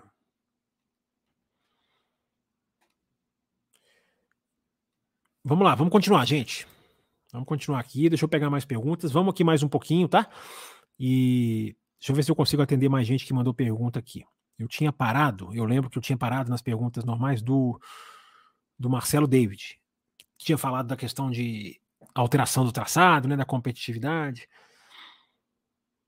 O Renan Camilo Braga pergunta uma coisa interessante aqui. Ó. O que você achou da renovação da McLaren com o Piastre até 2026? Tendo agora um contrato mais longo do que o Lando, o piloto, o piloto principal, isso seria algum tipo de sinal por parte do time? Cara, você não dá um ano de contrato a mais ou a menos para um piloto, ou dois a mais, dois a menos, enfim, só para dar um sinal. Isso é um efeito colateral. É, eu não acho que seja um sinal, cara, porque eu não acho que a McLaren está cogitando perder o Norris. Eu não acho que esteja. É, são dois, são dois pilotos absolutamente é, importantes para a McLaren. E a dúvida que fica, o Renan, é de essa dupla da McLaren e a renovação do Piastri, ela é uma consolidação. A genialidade, tem muita gente falando, ó, oh, que maravilha, a McLaren. Aliás, aliás, eu vi umas pessoas colocando assim, eu não me lembro onde foi. Não lembro se foi no Twitter, onde é que foi. Pessoas colocando que é, ela renova rápido, porque ele não é confiável. É, olha o que ele já fez. É, tem gente que até hoje não entendeu o que aconteceu no caso da Renault com o Piastri e com a McLaren, né? Por desinformação ou por memória curta. Tem gente que ainda não entendeu, né? Que o Piastri não fez absolutamente nada de errado. A Renault não tinha contrato de Fórmula 1 com o Piastri, não tinha. Ela tinha um acordo de prestação de serviços, eu costumo dizer, né? mal comparando. Ela tinha um acordo de preparação. Tem que te dar tantos quilômetros de teste, tantos dias na fábrica, tantos quilômetros com o carro de 2020. É, não era um acordo de piloto de Fórmula 1, aqui, um contrato para piloto de Fórmula 1 reconhecido lá pelo CRB, né, o Contract Recognition Board. É, não tinha. Tanto que na hora que foi para disputa contratual, rapidinho os caras viram lá, não tinha problema nenhum em assinar com a McLaren. E até hoje tem gente que culpa o Piastri, cara, por aquela situação. Eu coloco o Piastri como, como, como perigoso, de perigo de, de sair, de fugir. É, as pessoas têm que ficar mais ligadas nas coisas, né? E, ou então é memória curta. Então, a sacada, por que, que eu estou indo até lá? Porque a grande sacada da McLaren foi lá, um ano atrás. Né? Ali foi a, a, grande, a grande sacada da McLaren. Ali foi a genialidade da McLaren. Percebeu, conversou, discutiu com o Mark Webber, por exemplo, né? Estou falando aqui da importância do Mark Webber. Percebeu, se informou de que o contrato do Piastri era com a, com a, com a Renault, era um contrato que não impedia um contrato de piloto de Fórmula 1, foi lá e pegou o cara. E agora viu que o cara tá andando e, e tem uma dupla. E a McLaren, a, a, a, a renovação do Piastri, cara, é mais uma vez, você tá falando, é o sinal pro Lando Norris. Não sei se é um sinal, porque eles não estão preparados para perder, eles querem ficar com o Norris, eles precisam do Norris. E eles têm uma dupla fortíssima. A dupla da McLaren é uma dupla que a gente pode cogitar quando ela vai ser a melhor dupla da Fórmula 1. A gente pode fazer essa pergunta. Essa é a análise que eu faço da dupla da McLaren. Ela se mantendo, né? Até 2025, até o final de 2025, ela está garantida. Tem dois anos né? de, de, de, de no, no, papel de Norris e Piastri. É, quando essa dupla vai se tornar melhor? Talvez seja essa a pergunta mesmo. Quando? Ela não é hoje? Hoje ainda não. Talvez não. Ou tem gente que talvez ache. Mas quando será? que ela vai se tornar. É uma, é uma, é uma dupla que você pergunta quanto que ela vai ser a melhor a dupla de, de pilotos da Fórmula 1. Então é muito interessante, é muito bom ver a McLaren, que só reforçou né, o que fez o ano passado, investir em dois pilotos rápidos. A Ferrari tem dois pilotos rápidos. A Mercedes tem dois pilotos rápidos. É importante porque há cinco anos atrás a gente tinha aqui, ali aquele grande perigo da massificação, do, da normalização, é uma palavra até melhor, Renan, do piloto 1, piloto 2. Né? É a Ferrari que quer tudo para o Vettel e traz o Leclerc ali como, como uma promessa, talvez, lá para o futuro, igual o Felipe Massa foi, sabe? Traz o cara, mas deixa o Schumacher é o nosso, é o nosso principal. É, você tinha. A Red Bull era o contrário, né? A Red Bull tinha dois pilotos rápidos, a Mercedes foi lá pegou o Bottas para ser escudeiro do Hamilton, é, e, isso, e, isso tudo. É, e, e, era assim. Você tinha um, um, essa filosofia nas equipes de frente não é que ela emplacou, mas ela, ela, ela ensaiou ser a filosofia dominante. Hoje não, hoje isso está isso tá virando. Né? Hoje é ter dois pilotos rápidos o negócio. Isso é muito bom. Esse negócio de piloto 1, um, piloto 2, cara, é, é, é, São poucas. São poucas. Claro que eu estou falando das equipes lá da frente, né, gente? As equipes lá de trás é outro cenário, é outra situação. Mas até as equipes lá de trás também, né? Felizmente, os pilotos pagantes estão sendo enxotados, né? Falta só o filho do dono, porque agora você não precisa vender o lugar mais. Não precisa. Vender o lugar pode te custar mais caro do que para um piloto bom. Por causa da premiação. Hoje em dia a premiação é muito maior. Então quem fica em nono ou décimo toma uma pancada financeira muito grande se você cair do nono para décimo. Antes, antigamente não era tão, tão, tantos milhões assim que você perdia. Agora é muitos milhões que você perde. Então você vai vender o lugar, cara? É, põe dois pilotos rápidos. Por isso que o Lawson tem chance na Williams. É... Então não acho, cara. Eu acho que a McLaren vai tentar segurar o Lando Norris. A McLaren tem a, a, potencialização do seu carro como o grande, seu grande trunfo. É, porque agora, veja, veja vamos lá. É, o que, o que, é interessante nisso? É, a McLaren, para ela ter dois pilotos tão bons e os dois com contratos muito longos, porque o Norris renovou para 2025 lá em 22. E agora o Piastri também tem uma renovação longa. Esses caras acreditam na McLaren. Não é só a McLaren se beneficiar de ter os bons pilotos, é como a McLaren hoje ela consegue seduzir esses dois pilotos. Então, essa é a questão. Agora, a McLaren tem uma coisa também, o Renan, que é o 2026, né, cara? O que, que vai ser da McLaren em 2026? Todo mundo ali daquele. De, de, aonde a McLaren está hoje, que é no, na frente do pelotão, todo mundo vai correr por si só, cara todo mundo vai ser, vai ser, vai ter o seu fornecedor exclusivo, exclusivo de motores. A McLaren é a única que vai continuar sendo cliente. Num carro que vai ser muito, muito necessário adaptar chassi e motor, né? São as indicações que a gente tem, muito necessário. Por causa do motor, é, é possível que o carro tenha aerodinâmica ativa, é o que estão discutindo. É, não sei, tem, tem duas equipes, cara, que eu tô bem bem curioso se vão manter em 2026 aonde estão, que são a McLaren e a Red Bull. Uma por questão de motor, a outra por questão de motor. Então, são dois, duas questões. Então, esses caras estão indo aí até lá, cara. O Piastri agora garantiu pelo menos o primeiro ano dessa nova fase, 2026, é, já com contrato com a, com a McLaren.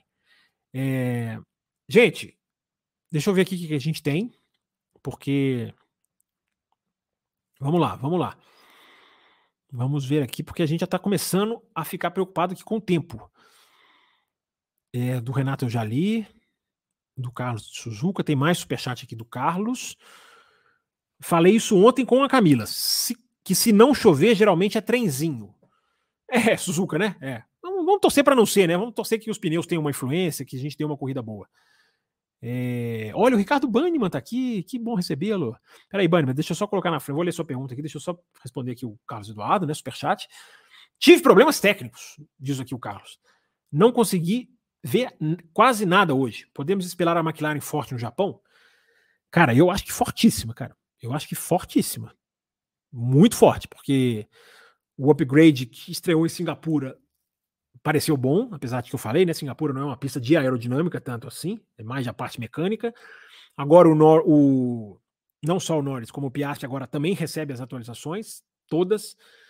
É, eu acho que esse circuito agora, pelo que esse novo carro da McLaren se desenhou, em termos de aerodinâmica, do salto que deram, o que, que eu falei aqui no começo da live, né? As pistas de muita aerodinâmica. É, Barcelona, eles ainda não tinham atualização. Silverstone e Suzuka. Olha, olha como eles foram bem em Silverstone. Eu não sei, eu estou esperando a McLaren muito candidata nessa, nessa corrida a incomodar ali, a, a brigar por pódio, vai, podemos dizer assim. Mas vamos ver. Tudo que a gente sempre fala. Depende da temperatura, como vai ser com os pneus, questão do asfalto, vai depender de toda essa integração. Senão não adianta ter um super pacote aerodinâmico. Mas eu considero, para responder a sua pergunta, eu espero mais da McLaren do que da Ferrari. Porque a gente falou isso aqui na segunda-feira, né? Suzuka vai trazer à tona as características piores do carro da Ferrari, que é a inconsistência na curva de alta, a sensibilidade ao vento, o desgaste do pneu. A gente acabou de ver pneu aqui, ó, tire stress aqui na tabelinha da Pirelli, é solicitada pelo próprio Carlos é, por intermédio do brasileiro, por tabela com o brasileiro. Então, se a Ferrari for bem nessa corrida, né, o que, que vocês estão mais curiosos? Com o desempenho da Red Bull, ver onde eles estão, ou com o desempenho da Ferrari? É uma, é uma pergunta, né? Qual, qual que gera mais ponto de interrogação?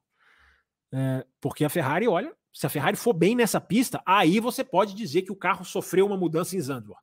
Porque em Zandvoort eles, eles pegaram o primeiro treino livre de Zandvoort e, e, e usaram aquele treino para testes. Teste de tudo. Esqueceram a pista o, o, final de semana, o domingo, e usaram aquele primeiro teste para testar tudo. O Robert Schwarzman estava com aquelas grades no carro, testou, testou, testou. E a partir dali o carro foi melhorando, né? Não naquele final de semana, mas a, partir daquele final de semana. Uh, ou do final de semana seguinte. Então, para a gente cravar que a Ferrari agora teve uma mudança, fala-se muito num ajuste na asa dianteira que segurou mais a traseira, porque isso acontece, né? Você, você é o fluxo de ar, existe a asa dianteira para jogar o fluxo para a asa traseira. Isso tem sido dito com, de uma maneira bem. Vários técnicos que analisam, jornalistas e engenheiros, têm, têm batido nessa tecla de que houve essa mudança, que pode ser o que inclusive atrapalha um pouco o Leclerc, porque o Leclerc gosta da traseira mais solta, né? É o estilo dele. Agora a traseira não está tão solta. Pode ter sido aí a sacada que o Sainz melhorou o, o, o, pulo do gato do Sainz. Então, é, Suzuka vai nos dar essa resposta. Suzuka vai ser uma pista para medir a Ferrari mesmo, aonde está a Ferrari. Porque se você pegar aquela Ferrari do meio do campeonato e copiar e colar ela em Suzuka, ia ser um desastre. Prenúncio de desastre. Mas como a Ferrari, tudo indica, está andando bem mais, bem mais certinha, vamos ver agora, vamos ter uma medição bem precisa do que é a Ferrari. Eu acho que os piques secaram, hein, gente? A fonte do pique secou, eu tô achando, e não veio mais nenhum. Deixa eu ver aqui, deixa eu dar uma atualizada aqui. É... Do Gustavo, tem um do Gustavo aqui, mas eu já li, né, Gustavo? É, são dois do Gustavo, eu já li os dois. Foi o último que eu recebi aqui. Deixa eu ver, Superchat tem mais? Deixa eu pôr a pergunta do Bannerman na tela que eu prometi. É... E o Piastri, como todo piloto, tem cuidar, tem que cuidar da sua carreira. Já pensou se ele estivesse lá, na hora de mandar embora, a equipe não tá nem aí. É, você fala na Alpine, né? Na Alpine, né? É, o Piastri conseguiu achar um lugar que ele se deu bem, né? Ele casou bem com o carro. Além de tudo, tem isso, né? Como lembra aqui o nosso Ricardo Banniman, grande Banniman. É...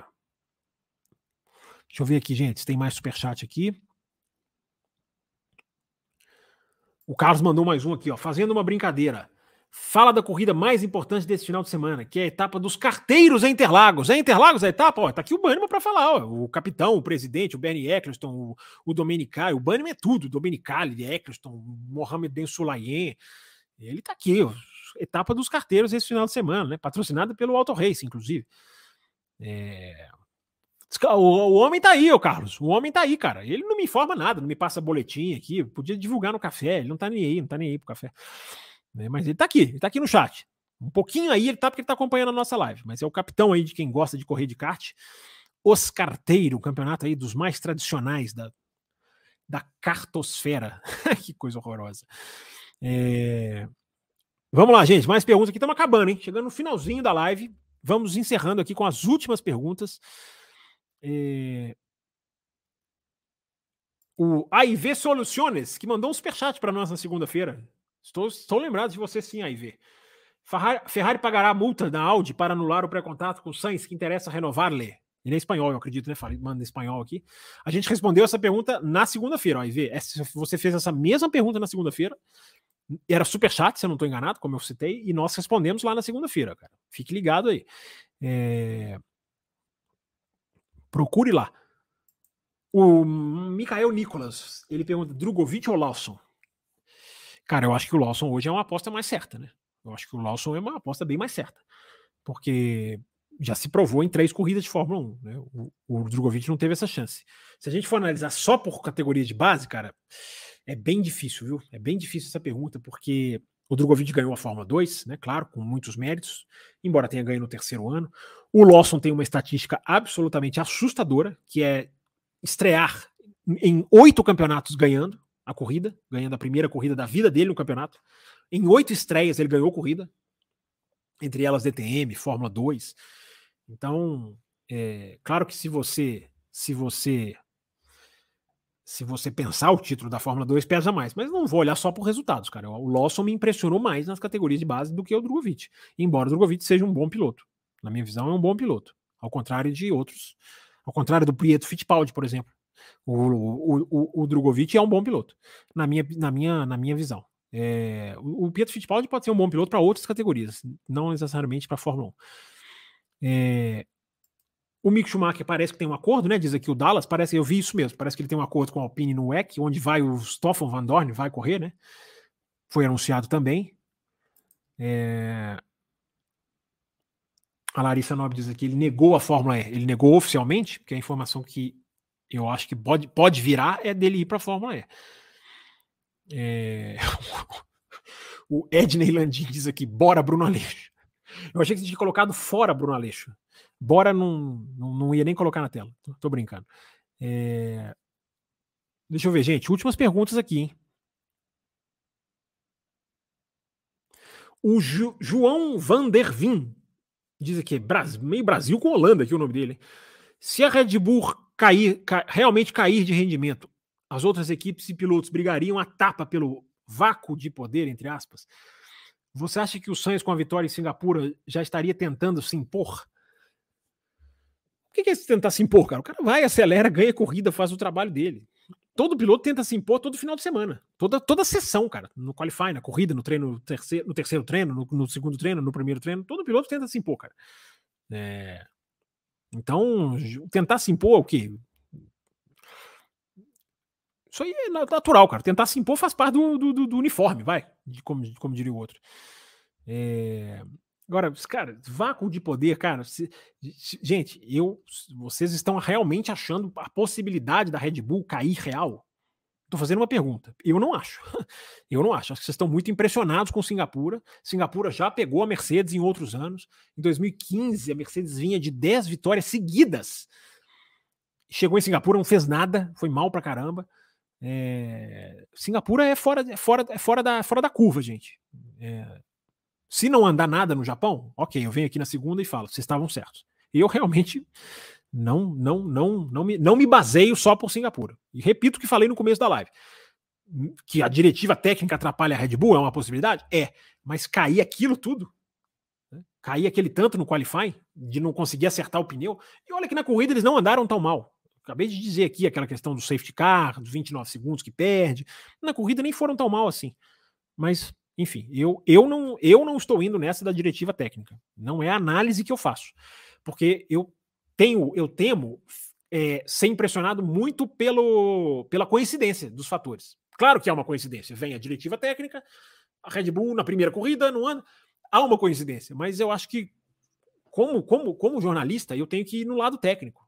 E to, todas as análises técnicas que eu vi, embora deixem a porta aberta para Suzuka, é, indicam toda a dificuldade do, do, do, da questão do solo, de, do, né, do, quando eu digo solo, a questão da pista, né, da, da, do asfalto, a questão da altura do carro, a questão da evolução que o asfalto vai tendo e a Red Bull tendo que correr atrás, se perdendo nisso, né, a questão de vá, põe o um assoalho novo, tira o assoalho novo, volta para o antigo.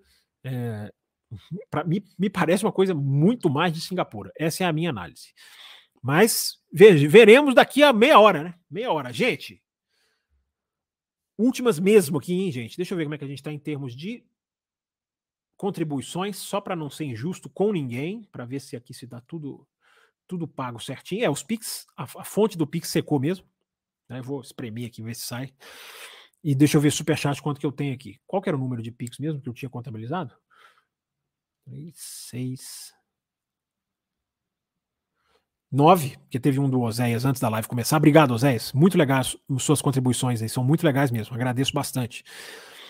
É, então, nove, e eu tenho superchat aqui, eu tenho. Contando todos, em um, dois, três, quatro, cinco, seis, sete, oito, nove, dez, onze. Então deu 20. Então bateu. Então, como bateu, aqui, hein? Aqui. Como bateu a meta, Vamos até o treino, vamos até os portões abertos. Ah, os portões não, os portões já estão abertos, né? A arquibancada já deve estar lotada nessa hora. É, japonês não, não brinca em serviço. Mas vamos, vamos até lá, vamos colar com o treino então. Já que eu fui generoso, né? Deixei a meta ser batida com 1 hora e 23 de live. Mas as perguntas estavam boas, a gente foi aqui respondendo, né? Vamos lá, deixa eu privilegiar aqui primeiro o superchat, depois ler mais as perguntas de vocês aqui no, no, no envio normal aqui. Até porque eu tô vendo que tem umas, umas perguntas bem interessantes aqui. Ó. O Bannerman está dizendo, chama essa etapa Endurance Auto Racing, tá, gente? Então, prestigiem. Fala o horário aí, o Bannerman, para o pessoal ir. É... Quem quiser ir lá ver. Vai lá ver Bruno Aleixo. Ah, por isso que alguém escreveu Bora Bruno Aleixo aqui, né? É, por causa dele, vai correr. Vamos lá vocês verem, ele chegar em último, penúltimo. É... Alguém sabe quanto falta para meta? Mandou o Carlos há um tempinho atrás. Batemos, amigo. Batemos agora. Não tínhamos batido na hora que você perguntou. É... Mas vamos lá, gente, vamos responder todo mundo primeiro. Pix parece que acabou mesmo, viu? Mas o super chat. O Diego Miranda, obrigado, Diego, pela sua contribuição, obrigado pela ajuda. O Charles disse que a Ferrari está understeer o ano inteiro. Uh, understeer é saindo de frente, tá, gente? Que favorece o Carlos e desfavorece o estilo dele. Tenho a impressão de que desde a França o Binotto começou a direcionar para o, para o, para o, o Carlos. É, não, Diego, eu discordo, cara. Assim, primeiro que o ano passado era diferente, outra característica de carro. É... Por exemplo, não tinha característica do carro rápido de reta que tem esse ano. Segundo que eu posso dizer para você, cara, eu tô acompanhando esses caras todo final de semana, dando entrevista para TV inglesa, todo final de semana, várias vezes. muito a imprensa escrita, cobre muito isso. A questão não é understeer o ano inteiro, tá? A questão é um carro instável o ano inteiro, que sai de traseira numa curva, volta para essa mesma curva, sai de dianteira, às vezes perde traseira e frente num, num espaço de, de, de, de metros. É, é, é, esse absurdo, cara. Esse absurdo que, que tava o carro da Ferrari. Agora, agora ele parece ter pregado mais à frente, é o que ainda muito cedo para a gente cravar também. Mas só para colocar certinho aqui, que você está dizendo o Understeer o ano inteiro, não é exatamente isso, cara. É, até porque o Leclerc tem sido mais rápido que o Sainz o ano inteiro. Né? Agora, a partir de Zandvoort, a coisa começa a mudar. Não se esqueça disso, Diego. Ok? Mas obrigado aí pela sua, obrigado aí pela sua, pela sua contribuição. O Carlos manda aqui, sei que o assunto é passado. Ô, Carlos, nem li ainda a sua pergunta, cara. Aqui não existe isso, não, cara. Você sabe muito bem. Aqui a gente fala de todos os assuntos, assuntos antigos, novos, futuros, do presente, do passado. Não existe isso, não, cara. Falando de um assunto em discussão hoje, o que você achou da punição ao Senna naquela batida em Suzuka? É, 89. E do triste troco. Não, aquela punição ao Senna lá do cortar a chicane é. Acho bem, bem, bem, bem ridícula mesmo. Bem, bem, bem politiqueira. Né? O, cara, o cara tava saindo de uma batida, aí você vai cortar, o cara puniu o cara porque cortou chicane. Zero bom senso, né? O Balestre era um cara absolutamente desprovido de muita capacidade. É... E o troco é triste. O troco eu falei aqui no começo da live, né? Já, já, já, já disse tudo, né? Eu tô achando que o Carlos perdeu o começo da live, mas depois ele vai ouvir tudo. É... O troco é ridículo. O troco, em termos, não só por causa da punição, por causa do, do. Não precisava, né, cara? Simplesmente não precisava ter feito aquilo. É, acho, ab, acho absolutamente condenável. O Ricardo Banniman informa aqui, ó, começa às 16h30 em Interlagos. São dois mini endurances. Bruno Aleixo passará vergonha. Ops, correrá no primeiro. O segundo é na sequência com o pessoal novato e em duplas. É, o Bruno Aleixo ele foi rebaixado, porque tem rebaixamento, e o Bruno Aleixo é tão ruim que ele foi rebaixado. É... O Paulo Vargas, cadê as punições do holandês? É, a punição do, do, do de Singapura, do não punir pelo Tsunoda, foi um absurdo, né? Não entendi, realmente não entendi. É... Deixa eu ver, eu tinha visto, eu tinha visto umas perguntas aqui, gente, que agora eu perdi, elas estavam um pouquinho mais. Deixa eu, eu subir aqui que eu vou reachá-las. Por isso que é bom vir na ordem cronológica, que você se, você se acha um pouquinho depois, que mesmo você se perdendo, você vai lá e se acha. Aqui, ó, aquela pergunta do AIV Soluções, ela está aqui. O Tarcísio diz aqui, né? Lawson deve vir 2024 como reserva, vamos ver. É... O Dallas coloca aqui, o Drogovic parece que é uma opção. A Williams está pedi tá pedindo menos que pediu para o Sargent. Aí eu já não sei, o Dallas, aí eu, é informação que eu não tenho, mas enfim, está registrada aí. É... O Enzo Gamer diz aqui, canal mais lúcido do YouTube. Gosto muito do conteúdo. O Enzo, brigadão aí, cara. Obrigado pelas palavras mesmo. Obrigado por incentivar o nosso trabalho aí, cara. Deixa o like, gente. Deixa o like para incentivar o nosso trabalho. Se você não pode fazer o superchat, não pode fazer o Pix, eu estou achando que o meu Pix estragou, não é possível, eu vou entrar em contato com o meu banco assim que acabar a live, porque realmente os Pix foram foram foram pro, pro Japão. É, mas se você não pode fazer Pix, se você não pode fazer Superchat, gente, deixa o seu like.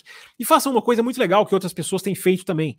É, compartilhe os links do Café com Velocidade. Compartilhe num grupo que você gosta de automobilismo, num grupo que você sabe que tem alguém que gosta de corrida, que gosta de esporte. Compartilhe no Twitter, compartilhe no Instagram, compartilhe os links do café. Porque aí uma pessoa, às vezes, às vezes você consegue fazer com que uma pessoa é, goste e passe a ouvir. Ou seja, já faz uma diferença gigantesca para gente se você atrair um novo ouvinte é, que vem aqui conhecer o nosso trabalho. E rapidinho, rapidinho, rapidinho, nosso plano de apoio, tá, gente? Você que gosta de apoiar uma mídia independente, uma mídia que é um, um, conteúdo que é feito sem nenhum tipo de rabo preso, que cada vez mais está aumentando aqui a oferta de recompensa. Teremos a live pré-corrida, não se esqueçam, isso aí é anunciado e oficial, né? Teremos a live pré-GP do Japão, né? faltando algumas horas para o GP do Japão. A live vai entrar no ar aqui, a gente vai estar tá aqui debatendo a classificação, podemos analisar a classificação, que é uma coisa que nem sempre a gente consegue. Então a gente está tentando dar os nossos passos à frente. E se você quiser apoiar, tá, tá passando aqui na nossa tela desde o começo do programa.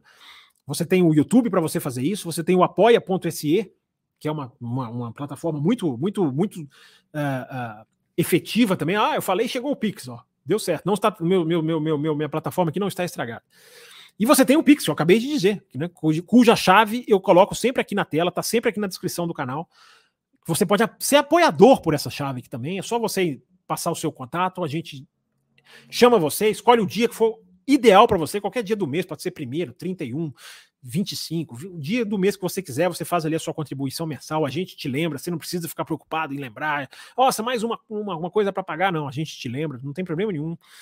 Então você pode apoiar o café dessa maneira e rapidinho você tem quatro faixas. Faixa café com leite, você já cai no grupo de WhatsApp exclusivo fala de automobilismo com a galera, né? Sempre na boa pegada aqui do café. Na faixa cappuccino você tem segunda-feira tem, hein? Programas exclusivos. Você tem um segundo bloco que é a live dos apoiadores, exclusiva feita com apoiadores e para os apoiadores. Isso na segunda faixa você já está recebendo esse conteúdo.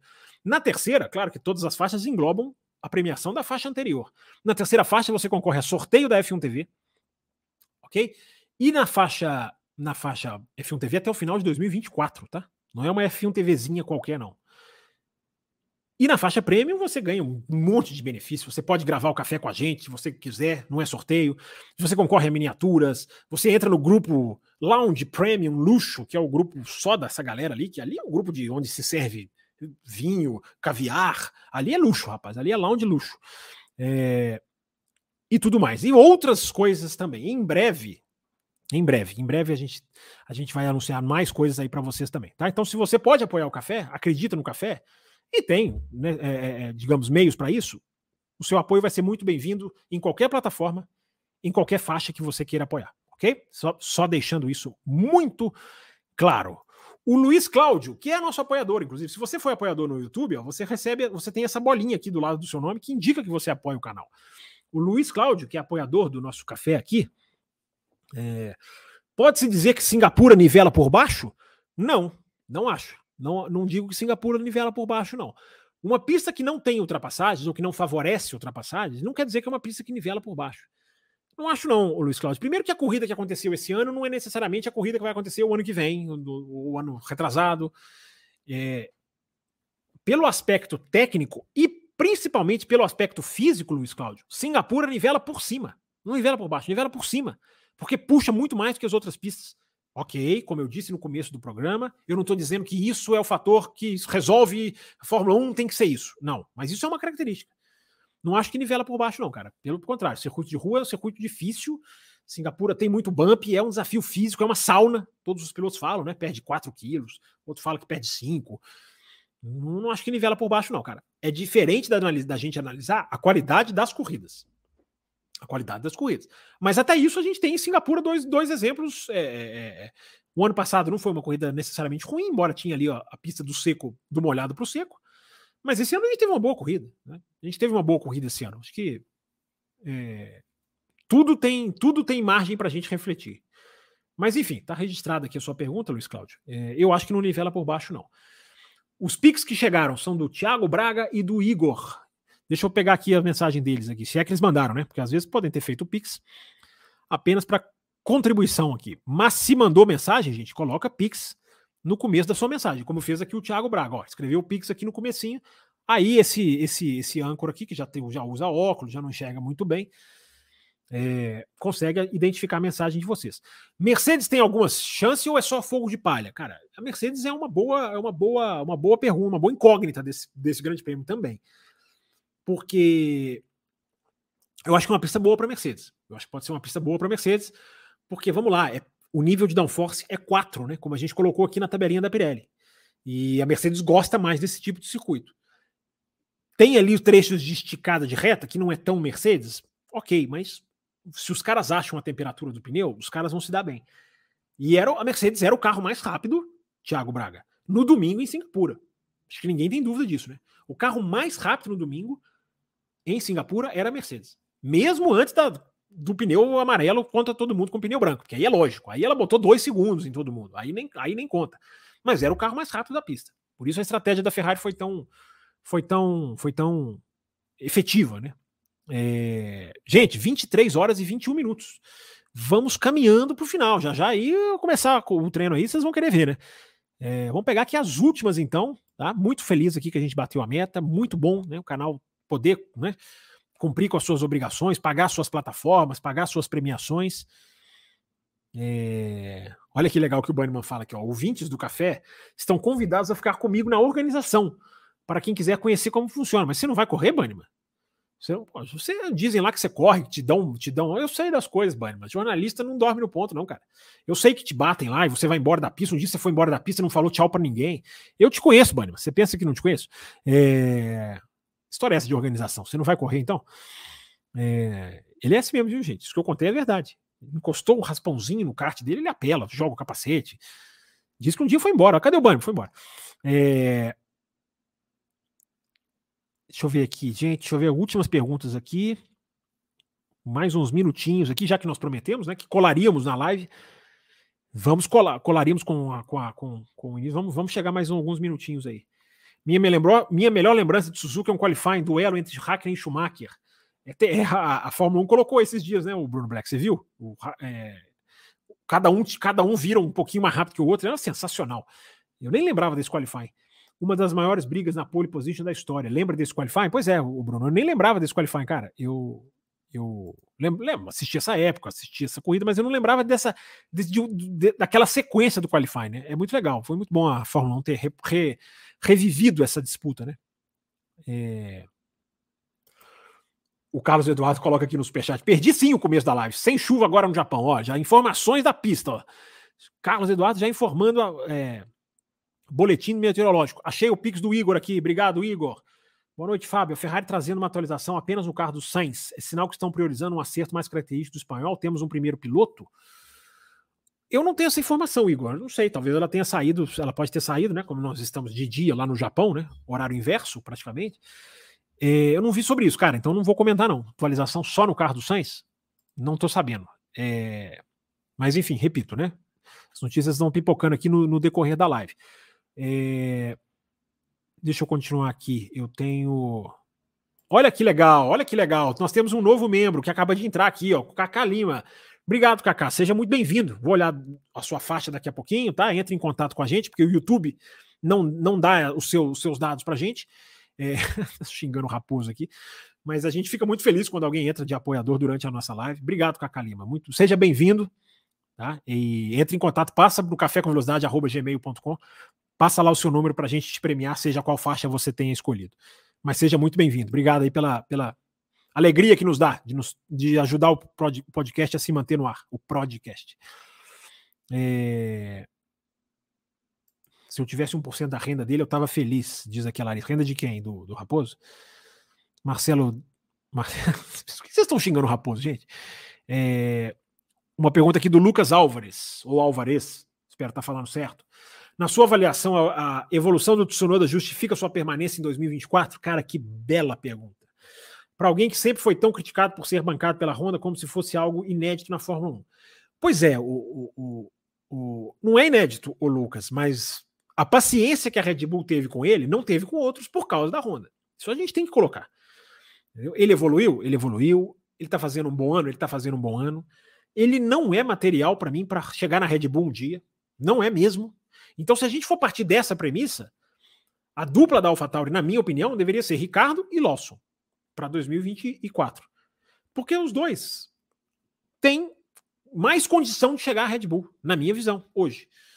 Mas não é só isso que conta, né? A Red Bull tem um contrato com a Honda, gente. Ainda tem, existe contrato comercial, estampa, marca. É, então existe isso ainda. Né? Não estou dizendo que o Tsunoda não melhorou, acho que ele melhorou, claro, sem dúvida nenhuma. Não é nenhum absurdo mantê-lo, mas, porém, todavia, no entanto, contudo, não obstante, é, ele está lá muito. O que segurou lá ele foi muito, foi muito isso. Isso segurou muito ele. Se todos os pilotos tivessem três anos de chance como ele teve, acho que a Fórmula 1 estaria num nível com pilotos melhores lá. É... Mas enfim, ele teve a chance, está aproveitando. Provavelmente vai ficar o quarto ano e que, e que continue evoluindo, continue evoluindo. Independente do que o Fábio Campos acha ou não. É importante ele fazer o trabalho dele lá da menor maneira possível. O mesmo Lucas Álvares mandou aqui: deveria ser obrigação da Williams ter uma dupla competitiva. Obrigação de todas as equipes, né, Lucas? Algo que não acontece desde 2016. Lawson, Drogovic, não sei como está a situação do Palu, mas até o Mick Schumacher é melhor do que o Sargent.